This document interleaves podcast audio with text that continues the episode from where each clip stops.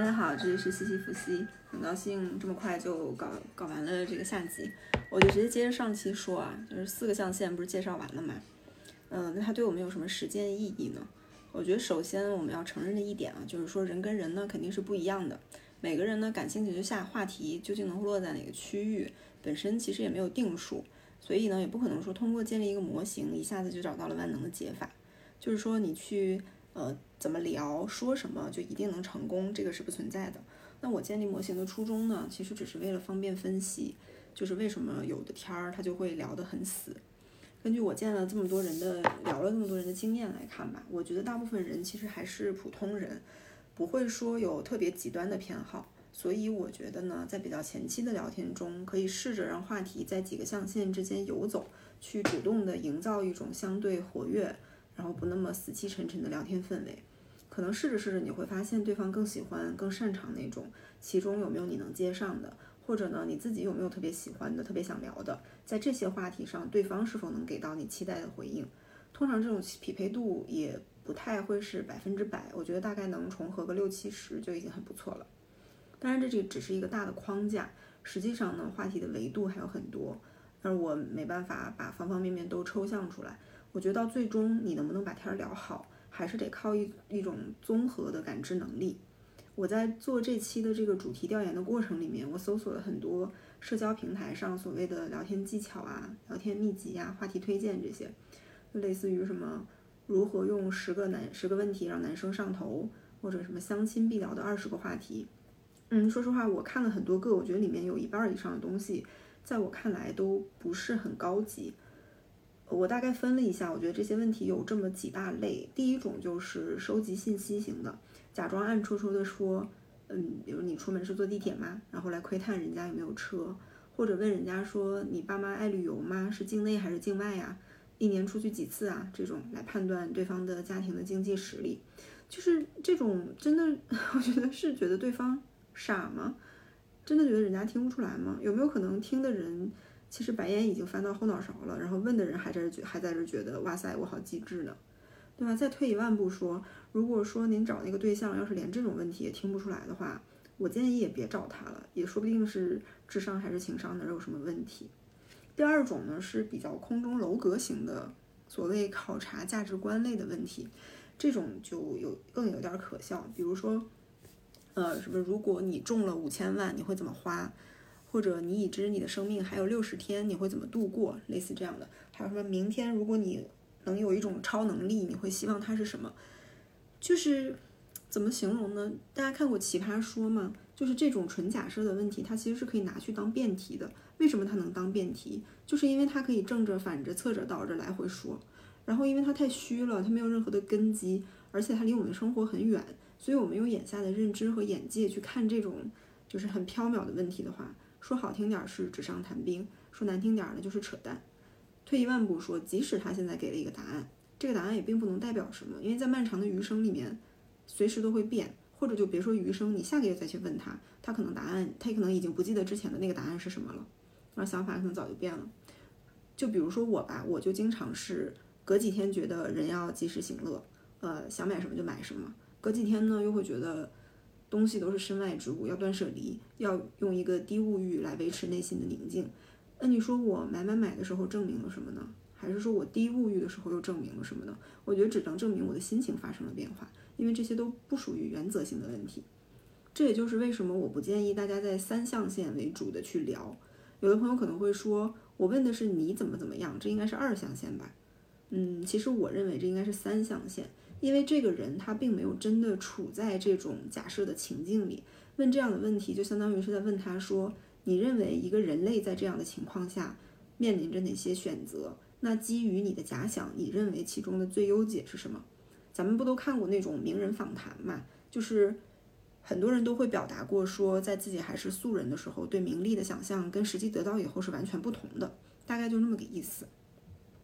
第三种话题是推进关系的，就是故意制造一些暧昧的氛围。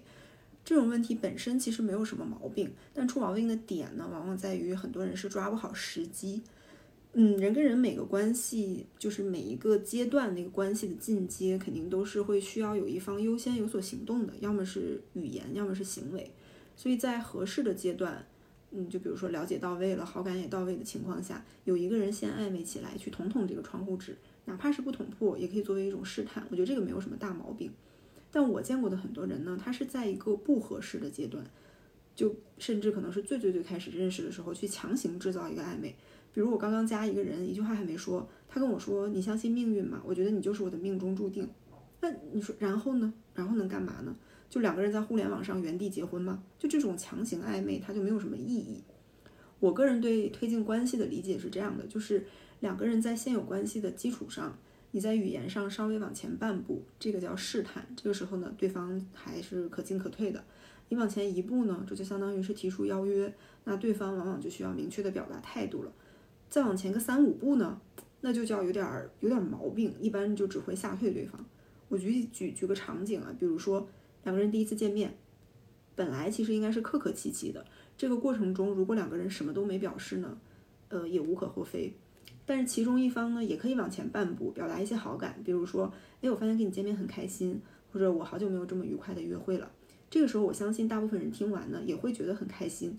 哪怕他不是那么喜欢你，反正从我的经验来说，看是这样的，就是是会开心的。那如果这个人往前一步说，哎，我觉得你很好，很符合我的想象，我想试着看能不能多见见你，多了了解一下，看看有没有发展的可能性。那这个时候呢，因为他已经是一个明确的态度了，是一种邀约。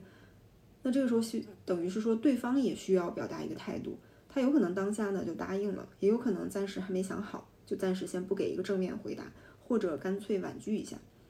但这个时候呢，如果这一方直接跨了好几步，说你跟我去见家长吧，咱俩订婚吧，就像我之前讲的那个小 H 一样，那这种大概率呢，就是会吓退对方，让人家觉得这个人要么是有毛病，要么是有所图。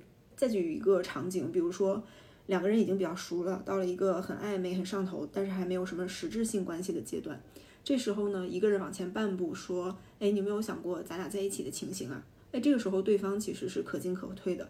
他有可能是心花怒放、小鹿乱撞，然后很羞涩的说啊，我当然想过了，怎么怎么。也有可能呢是略显犹豫，或者故作潇洒说那不可能，我是拿你当兄弟的。这种其实也不一定是拒绝，他有可能是需要再观察观察，也有可能他是想让你迈出完整的那一步。那完整的往前一步是什么呢？就是比如说做我女朋友吧，或者我很喜欢你，咱俩能不能正式的交往？对，那这个时候呢，对方就不太能装傻了，他要么就得接受。要么呢，他拒绝了你，但最好得有个体面的理由，要不然的话，这个关系其实也没有办法继续了。但如果这个时候的一方往前了好几步，比如说还在暧昧阶段，直接说你搬来我家住吧，或者给我生个孩子吧，那就是就是不正常，就是找骂。然后最后剩下的一大部分的话题呢，我都归为第四种，就是活跃气氛、调节情绪，或者是为了维持联系来凑字数的。嗯，比如说搞个什么心理测试啊，讲个笑话呀，就是第四象限里的那些东西，或者是问一些什么，嗯，童年糗事啊，讲讲身边朋友朋友的奇葩遭遇啊，这些这些问题大部分都比较安全，拿来当润滑剂，呃，是不错的。但是呢，我们我们没有办法，就是指望说通过这些不痛不痒的东西能把关系搞得很深入。我看到好多个帖子都把类似这样的问题放在说。比如问完会让对方爱上你的问题这样的列表里面，这个我觉得就有点荒唐。嗯，所以我现在开始想到，就是以前老有人跟我聊，就是百分之八十以上可能都是这种话题。他会不会就是看了这样的经验帖学来的？到最后就是我跟那个人聊了很久，我还是不知道关于他的任何基本情况，然后他也没有在推进关系，他就是一直远远的默默的待着，然后给我发这种。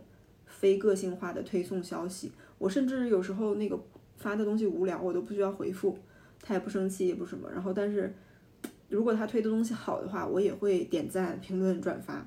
所以就是可以想象一下，他在我眼里就是像一个公众号一样。然后，因为关于这个话题的这种总结的帖子太多了，我也没有办法把所有的话题都拿出来点评嘛，所以就还是那句话，说我列举出来的呢，只是一些呃思考的方向，到最后怎么聊。怎么好？什么该聊，什么不该聊？然后这个都是要靠一个人的综合的感知和判断能力。呃，感知不好的话，可以去多看、多学、多思考。就算没有时间看书，其实现在还是有那么多就是高质量的视频啊，有内涵的音频啊，或者一些有见解的帖子，其实都可以看。这些东西对自己的交流能力都是有帮助的。我觉得尽量不要去相信那些速速成的或者投机取巧的东西，就是很容易弄巧成拙。呃，还有一个我很想提醒的点是关于话题的话题的那个时机，就是聊天一定要尽量自然，不管是哪个象限、哪个类型的话题，要在有相关信号出现的时候去聊。比如说聊到有关家人的一一象限的问题，那你顺便问出一些家人相关的二象限问题，或者是发生了一个四象限的新闻，那你引申着去问跟这个新闻有关的话题，这样是比较正常的。我见过的有一些人，他聊天生硬是生硬在就是话题之间的跨度过大，没有任何的衔接。比如上一句还在说午休了吗？我说嗯，刚睡醒一会儿。然后他说能不能问问你对感情怎么看？就是你这个这样硬聊吧，也不是不能聊。但是就很不舒服。那人在不舒服的情况下呢，他说话就很容易带情绪，他就不会很友好、很真诚的来回答问题。还有就是，如果你已经很生硬的问了一些问题呢，你最好在别人回答了之后，把你的答案也给出来，不然就很像面试或者是采访，就变成了一个单向的沟通。比如我昨天晚上刚加的一个人，这个因为案例刚刚发生，非常的鲜活，我可以拿来点评一下。他也是金融行业，但他是那个做基金的。他问我在哪家公司。我就告诉他了，然后他说好巧啊，我说啊你不会，那你不会是在就是跟我们是关联方的那家什么什么基金吧？他说不是，只是刚好认识我们公司的好多人，但是呢他也没告诉我他是哪家的。这个时候作为一个敏感的人，我已经感觉不舒服了。然后他又问你来这家多久了？我说好几年了。他又突然问你还是单身，没结过婚吗？我说对。他说为啥一直没有合适的吗？就这个问题，如果放在一个友好的、亲切的环境里面，我可能是会给他分析分析的。但是放在当时当刻，我的感觉就是反感，就感觉他在面试我。我说您这么问我是觉得这是一件很震惊的事儿吗？你们公司里面三十多岁的女生都结婚了吗？他说也是，你反问的有道理，金融行业确实是这样。然后因为这个时候语气缓和了嘛，我就想找补一下。我说要非要有一个合理的答案的话，可能是优秀的男生不够多吧，我也不想去抢别人的，就是个开玩笑的语气。然后他，然后因为我们行业的那个单身女生是真的多嘛，男生是少的，我就这个就我觉得他肯定是知道这件事情的。结果他说不是哈，优秀的男生可以找更年轻的。就是 我我我我就想说，那你想跟我说什么？说我老呗。然后他还在顺着自己的思路，他说你也不能找比自己小太多的吧。我说您觉得小多少算太多？他说比如五岁以上。我说五岁还行吧。他又突然跳跃，他说：“你也是双子的。”我说：“对。”他说：“鬼灵精怪的那种吧。”我说：“哈哈，还可以吧。”然后结果他又跳回去了，他说：“你能接受比自己大多少的？”我看了一下，他写的是四十。这个问题其实意义不大，因为如果我介意你是四十，我就不会划你了。但是为了把这个话题顺下去呢，我还是回答了说：“我说十岁左右吧。”结果他说：“那我超了。”也就是意味着他的年龄是瞎写的。那这样的话，我就看不懂了这个操作。他如果想找不介意年龄的，他就应该写真实的年龄，这样划到的才不会白划。他如果想通过别的方面来吸引那些对年龄不是很敏感，但是又有可能会介意的女生，那就先聊聊别的，也许别的方面有优势来可以来弥补这个劣势。可是明明我们什么都没有聊，他又一上来呢就要告诉我自己年龄偏大，而且年龄造假，而且是在我给出我的答案之后说的，那这就是自己给自己造陷阱嘛，然后把我框进去了，然后我们这个对话就变得进退两难，对他自己能有什么好处呢？因为我就算再不介意年龄，我话都那样说了，我也不能此时再补一句说，其实差十五岁、差二十岁也可以，对吧？然后还有呢，就是说聊天是两个人的事儿，一方面一一方做的再好，另一方不配合的话，其实也没有什么办法。所以当对方冷淡的时候，可以试试换话题，看有没有用。如果说换来换去都没用，那就算了，就全世界几十亿个人也不需要在他这儿浪费时间。但如果说换完以后呢，发现某些话题他很热情，某些他就显得很冷淡。就像我就经常是这样，那可以试试在他感兴趣的话题上下功夫。如果换来换换去发现这个人的态度是跟这个话题没有正相关，只跟他自己的心情有关的话，那大概率呢，他可能是个海王，就让他滚就行了。然后呢，在已经建立起来一定的聊天关系之后，大家一般会去找一个比较都能接受的节奏。有的是喜欢不间断的一直聊，有的是喜欢隔一会儿时间来集中聊一坨，然后再空一会儿。有的呢是一整天稀稀拉拉的保持联系，这个就是怎么舒服怎么来吧。但是不管频率怎么样，总体上要把握的是没意思的话题点到即止，而且也不能全是没意思的话题，总得想办法找到相对有意思的。找到以后尽量去挖掘，让话题在各个象限之间流动起来，流动一会儿以后适可而止，找契机切换到下一个话题，甚至先暂停聊天都可以。切记切记，不要在一个话题上一直聊，即使特别喜欢，也不要一直聊。你这次没说完的，等到下次有契机再把这个话题续上就好了。就像吃饭一样，你特别喜欢吃蛋炒饭，你也不会一直吃，不停吃，连着吃十碗。那这样接下来你可能半年都不想吃蛋蛋炒饭了。这个就属于竭泽而渔的聊天类型，或者是一个话题重复太多次也不行。相当于说今天，呃，虽然你请人是只吃了一碗蛋炒饭，但是呢，明天又吃一碗。或者说你俩后来每一次出来呢，都是在吃蛋炒饭，这个就很，嗯，怎么说，让人容易厌倦吧。比如我想起来一个小 Q，呃，他是搞体育培训相关的工作，这个人还挺帅的，身材也挺好，然后他日子过得也很简单，也很自律，而且对我也看着也不错，感觉是有点喜欢的吧。但我们两个有一个很大的问题呢，就是日常没什么话说。我两我们两个见过两次面，每次他就是微笑或者就是低头吃饭，然后听我讲话。但是不管我说什么，他给我的反馈都特别的简短。比如我讲个有趣的事儿，他就会说哈哈哈哈，好棒啊！我讲个很酷的事儿，他说哈，好棒啊！我吐槽一个什么，他说这是傻逼吧？就就这样。反正我就觉得我就有点黔驴技穷，就每每因为每个话题都很难展开。结果呢，有一次我为了找话说，我就讲到了之前见网友的经历，尤其是一些比较诡异的那种案例。然后我突然发现他对这个话题就特别感兴趣，就两眼放光，然后不让我停下来，让我讲完一个，他就让我再讲一个，这样。到后来我就发现聊天的过程中，他老爱说这个话题，比如我回消息晚了，他就会说：“我知道你肯定又去跟网友见面了。”然后有时候我会解释，有时候我也不会说。然后比如我发个吃饭的东西，他会说：“我怀疑你又去见网友了。”然后到假期我出去玩，他说：“该不会是跟网友出去吧？”到了第二次见面又没什么话说。然后他说最近有见什么网友吗？有没有有意思的再给我讲讲。然后送我回来以后，他还说以后见了有意思的就都给我说一说。我就感觉就是很奇怪。你说他是把我当朋友吧？吃饭的时候他要非要喂我薯条。你说他是要跟我搞暧昧吧？他又老打听别的网友的事儿。但但是我判断啊，可能是因为他觉得这是他比较感兴趣的话题，他觉得这是我们唯一能聊起来的，所以他就会一直沉浸在这样的话题里面。然后后来我就有意的避免再讲到这样的话题，然后我就发现真的就没有什么可说了。我中途有换过两次微信头像，都是网图，其实没什么看点。但是每次呢，小 Q 就会立马过来说又换头像了啊，所以我就感觉他可能是把我给置顶了，要不然他也不会一下子看到的。但是以我俩的聊天频率，大概就是一天说个几句话，然后隔个两三天再说几句这样，我也不明白这有什么可置顶的。所以我后来想了想，就觉得这种连聊都聊不起来的关系，想发展下去就太难了，于是就只好默默地放弃了帅哥。可能帅哥也是同样的感受吧，所以他后来其实也没有怎么找过我。然后到现在呢，我们就是非常偶尔的点赞之交。就咱们之前都学过一句话嘛，学英语那会儿叫 “You are what you eat”，人如其食。我觉得放在聊天里面也是一样，就是 “You are what you talk”。你是一个有趣的人、敏感的人、爱思考的人，还是能共情的人？你是一个事儿逼、妈宝、自恋狂，还是个娇滴滴？甚至你有什么怪异的癖好？其实大概率都能在聊天的过程中暴露出来。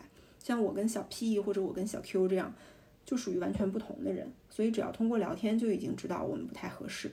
虽然他们都表现的有点真诚或者有点喜欢我，但是嗯，我也只能默默的向他们表示感谢，然后祝他们早日遇到那个对的人吧。那可能有的人会说，怪异的癖好应该。不容易看出来吧？他们肯定会藏起来。但是你要知道，真正怪异的人，他不会觉得自己怪异，他不会隐藏的。比如我朋友以前见过一个人，就给他讲炼丹，讲自己在家做药丸养生。然后我之前见过一个人，他还跟我讲练气功，他说他们的大师可以穿墙什么的。然后还有一个最近聊过但是没有见面的人，他给我打过一个电话，他当时说自己的诉求是找长期稳定的关系。我们本来是聊到电影吧，然后他说他好久没看电影了，然后他又突然跟我讲说自己看了个 AV，一个类似于呃换妻的故事那样一个情节，详详细细的讲了半天，然后说那个 AV 让他非常深刻的思考了婚姻、人性和爱情相关的东西。我说哦，你是经常这样吗？从 AV 里面学人性？他说怎么了？我正当壮年，有正常的需求，我又不想随便找个人解决，我看看还不是很正常的嘛。反正要看，还不如看些高质量的。我当时就无言以对，因为他是给我讲了完整剧情的，我可以很确定的说，不是那种情色类型的电影，就是纯 AV。但这个剧情我现在没法分享，要不然这期节目估计是播不成了。我当然不是说不能看这种东西，我也知道它是一个正常的需求，但是就是一个人一个人类能分享的方面有那么多，你为什么要去跟陌生人聊这种东西呢？除非你是要 YP 对吧？你把这个气氛烘托起来，反正我觉得就是很奇怪。你就比如说，那大便也是正常需求，你会跟一个陌生人打电话讨论拉稀的问题吗？是不是大可不必？另外我还想说的一个点呢，就是。关于要不要在早期聊前任的话题，这个我暂时还没有什么定论。我只是觉得目前为止主动跟我聊过这个话题的讲的都不太好。嗯，那这种我觉得就不如不讲。只有一个人他讲的相对比较好，但这个人呢，我后来分析他是要他是要骗税的。然后正好前几天我在小红书上看到一个博主分析说，主动讲前任都是渣男的套路。所以关于这点，我准备再观察观察。暂时的建议就是说，非要讲的话，尽量往后放放吧，不要在最最开始去讲，就很容易把握不好尺度。那最后的最后呢，我来贡献几个我认为比较好聊的话题。这个东西是真的见仁见智，嗯，要看关系的阶段，然后要看话引起话题的时机，而且要看对方的反馈。如果反馈不热情，就去换别的聊。没有任何话题是万能的，没有任何话题是给谁都能聊得很好的。第一个呢，就是星座这个话题呢，对喜欢的人来说就很好聊，但是对不喜欢的来说就很鸡肋。你看很多交友软件里面，它都不写生日，但是大部分都会有星座，所以呢，了解一些基本的原理，可能会有利于很快的聊起来。大体上其实无非就是分为风象、火象、水象、土象这四种四种嘛。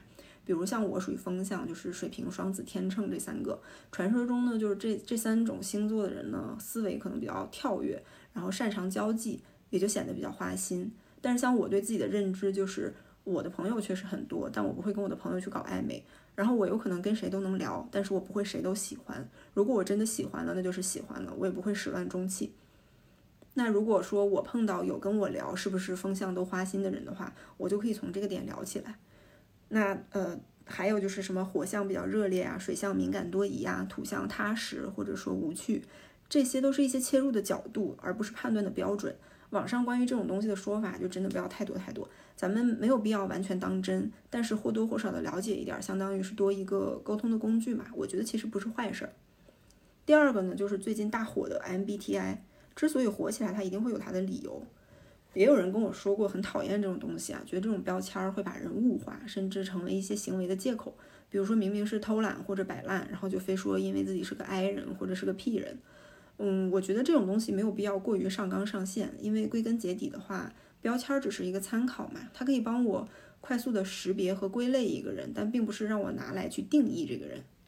比如我上期说到的那个搞电影的小恩，他给自己的标签是 INFJ，然后我那天呢在看 MBTI 相关的一些 meme，我正好就顺手转给他了。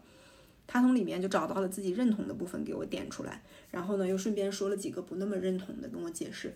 那这样一个过程呢，我一下子就对他的性格很多个抽象的方面就有了了解。那如果没有 MBTI 这个东西呢，我可能很难找到一个合适的契机，然后一下子去让他给我详详细细的分析这么多自己是个怎么样的人。嗯，还有一些我就不分类了，我就简单列举一下吧，就想到什么说什么。有一种话题是关于上学的时候，或者是儿童时期的一些趣事儿、糗事儿，或者印象很深的事儿。这些问题呢，不要突兀的去问，会很奇怪。但如果刚好聊到一些有关的事儿，顺便引出来，就可以比较自然的展开。如果话题里面刚好能聊到爸妈当时的态度，就更好了，因为其实可以顺便了解一下他跟父母之间是哪种交流的类型。比如说，一个小朋友掉到冰窟窿里了，他妈当时是在笑话他呢，还是很心疼、很紧张，还是说鼓励他爬出来，还是在指责他？就类似这样。或者聊朋友，就是比如身边亲近的朋友是哪些？是人数众多、比较泛泛的友谊，还是寥寥数人但是关系很深入？一般来说，朋友很多而且都不是泛泛之交的，他的人品性格都不会太差。同类的方向呢，还可以问说你在单位或者团队里面是什么人设？是个老好人，大家都求你帮忙，还是说雷厉风行、体面无私那种？还是说你是气氛组担当，是小透明，还是如鱼得水、左右逢源？因为工作也是生活很重要一个部分吧。反正我最近发现一些在工作上非常压抑的老好人同事，他们回家以后都是非常狂躁、很暴怒的那个状态，因为他情绪总得有个发泄口嘛。就像上期我讲到的那个杠精小欧，他不是跟同事关系就很好嘛？这个点很棒，我觉得，因为能跟同事处好关系也是很重要的一个能力。那我讨厌他，只是因为他杠我，但是我并不否认他其他方面的优点。然后呢，就是优缺点也可以聊，这个也不要专门去问。我一般呢是当当对方刚好在交流中暴露了一个比较大的优点或者缺点的时候，然后我会找契机说，那这样吧，咱俩交换一下，每人轮流说一个优点或者缺缺点。你可以要求加点评或者不点评，但是要注意分寸。呃，这种可能只适合关系到一定阶段聊得比较顺畅的情况下，而且最好先问问对方在干嘛，比如是晚上或者周末，确定对方是一个比较闲散的状态。就然后你审时度势，你就可以去问。那如果人家正在加班或者正在参加 party，你这个时候说来，咱俩一人讲一个缺点吧，那人家肯定会嫌烦啊。还有一类呢是生活重心类的，比如你最近感兴趣的主题，最近在学什么东西，或者有段时间像我就喜欢问大家在各种 app 里面的信息茧房是怎么样的。通过这种问题呢，我会发现，真的很多人他自己的生活是非常枯燥，他可能没有特什么特别的喜好或者感兴趣的东西，也没有什么想了解、想学的东西。当然，也有人会很实在，他会明明白白的告诉我，他的信息茧房就是黑丝袜、大长腿、夹子音的女主播这些。这种这些人的话，我会倾向于认为我们能交流的点可能太少了，所以不太合适。还有一种跟关系相关的，比如说在关系里面你最在乎的点是什么？以及你的 deal breaker 是什么？呃，这个怎么翻译？就是一个什么因素会成为你否决一个关系的充分条件？大概这样。那这种相当于就是提前排雷嘛。比如说我加过一个人，呃，他说他最喜欢女朋友黏着他，最受不了女生忙的时候不回消息。那我一下就知道我们两个是不可能的嘛。另外呢，还有一些是我认为适合见面前后聊的问题，比如说，哎，你觉得我是哪种风格？见面之前猜一下，然后见之后呢再点评一下，对我有什么印象啊？或者我跟你预想的一样吗？嗯，然后在见面的过程中呢，也可以去问一些之前的约会经历，有没有见过很奇葩或者很差劲的？这个呢，也有利于你去了解他比较看重约会中的哪些点。这个里面，我就尽量聊负面的，因为越负面越容易反衬对比的。你们现在这个约会很好，然后你听完以后开开玩笑说：“哎呀，这样听起来我可是强多了，是吧？”你尽量不要去聊那种什么最美好的一次约会，这个你让人家一下子回到当时的那个粉红的回忆里面，可能瞬间就觉得眼下这个约会没意思了。然后在这个地方呢，也可以注意一下对方是不是话里有话，他的吐槽是真的在说别人，还是在含沙射影的点你。比如我见过那种有点猥琐、动手动脚的，我就说到我以前见过的最讨厌的就是刚见面就一直碰我的人，他也听不出来我在警示他，他还跟我说碰你是喜欢你吧，我觉得傻缺。还有一个我是我最近比较喜欢问的问题，就是你觉得自己这些年跟前几年相比，最大的变化或者成长是在哪个方面？哪怕只是说掌握了一个小小的新技能，或者是想通了一个新道理，我觉得都算。但这种问题要尽量用轻松的语气把这个问题的审判性给化给它弱化掉，要不然的话就又变成异地镜了。而且这种问题我真的不建议在线上聊，因为它可能需要打很多字，就容易让人很反感。反而是当面聊的话，你还可以有效的凑那个见面的时长。也有的时候我问完这个问题以后，会发现对方很敷衍，他就支支吾吾半天也说不出来什么。那这种其实我觉得也是一个预警信号，很大概率上可能这个人他的日子就是过得浑浑噩噩，就是常年没有什么进步，也没什么思考，他就是有可能没有在追求任何形式上的个人成长。你说一个人能有几个五年呢？如果他从三十岁开始就已经停止进步了，或者说他的进步缓慢到五年了都没有一点点能说得出口的变化，那是不是挺可怕的？另外还有一个呢，是我刚刚想到的话题，我还没有实践过，我准备下次找机会就是见面的时候用一下。就是你觉得你在你爸妈的眼里是个怎么样的人？我觉得这个问题其实挺有意思的，是因为它既涉及到他是什么样的人，也涉及到他爸妈是什么样认知的人，以及他们之间的互动关系是怎么样的。然后从他的表述里呢，还能看出来他对他爸妈的态度和看法。而一个人跟爸妈的关系又非常重要，在很大程度上会影响到他跟外界的互动，比如会，比如说会影响到他在亲密关系里的安全感或者需求感之类的。我觉得这个问题问好的话，聊好了的话，应该还挺有意义的。我想到这个问题，是因为上周我们在济州岛玩嘛，有一天我们去参观一个叫性与健康的博物馆，当时离得不远不近的，但是因为下大暴雪打不到车，我又刚好特别着急上厕所，于是我就在暴雪里面特别快的走。然后呢，我闺蜜给我录了个视频，她是为了搞笑，她说一个人能有多想去性与健康博物馆，然后后面就附上了我暴走的视频。本来他是想把这个发抖音，后来一想呢，他妈在抖音上，他觉得这个博物馆的名字发了的话，是不是引起不必要的误会？然后他就说，那还是发小红书吧。结果后来发现他妈也在小红书上，因为那个有推荐认识的人嘛。然后阿姨不仅关注上了他，还关注上了我。我当时觉得真是完蛋。然后后来我就我又想起来，我小的时候看那个李新平，就是台湾的一个广告人，他推荐金基德，我当时就有买过一套金基德的 CD 来看。结果这个东西后来被我妈看见了，她就非常严厉的问我，你怎么会看这种东西？就是用一种非常鄙视的目光。我心想，人家这又不是 A V，人家是情色大师嘛。但是我说了几句，反正也没说明白，我就只能把这个东西藏起来了。后来我爸还看见过我的杂志，好像是什么时尚相关的杂志吧，就有那种半裸的名模什么的。其实那个东西在我看来没有任何问题，但是他当时就觉得我怎么能这么堕落，一个小女孩居然看这些。后来呢，我就把杂志也藏起来了。到后来再长大了也就无所谓了。我上次回家收拾东西的时候才发现，那些东西现在就整整齐齐在书柜里面摆着。所以你看这个故事，其实是不是也能看出来，就是我爸妈其实是很保守的人，并且他们是没有那么理解我的。那我相对于他们来说呢是比较现代化的。但是你听我对他们的描述呢，就会觉得其实也没有什么怨恨，就是两代人之间正常的代沟而已。而且现在我们基本上感觉也达成了一种表面的和解，一种互相理解的平衡吧。那以上这两段回忆呢，就是我简单的演示了一下什么叫做相关话题的过渡。它是关于同一类逻辑或者同一种主题，哪怕只是一个关键词之间来作为这种连接这样的过渡。如果我是正在跟别人聊加班啊，聊早高峰啊，或者聊吃西瓜，然后我突然说哦，我小时候有一套金基德的 CD，被我妈说了一顿，那是不是就显得很莫名其妙？所以就是一个自然的过渡，就是这样。呃，那我今天想说的呢，可能就这么多啦。然后会聊的朋友，您就当听个乐呵；不会聊天的朋友呢，希望能对您有所启发。有不同意的呢，也欢迎留言指正。马上要到年底了，就这一年虽然糟心的事儿很多，但还是很开心，又有了不少的收获和成长。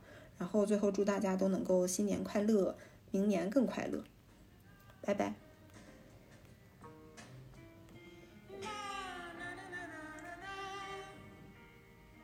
哦，对对对，差点忘了，这期是那个聊天话题的评奖，那我最后就选一个吧，因为还没有实践过，就是选那个最后那个话题，我决定评它为年度最有潜力话题。好，拜拜。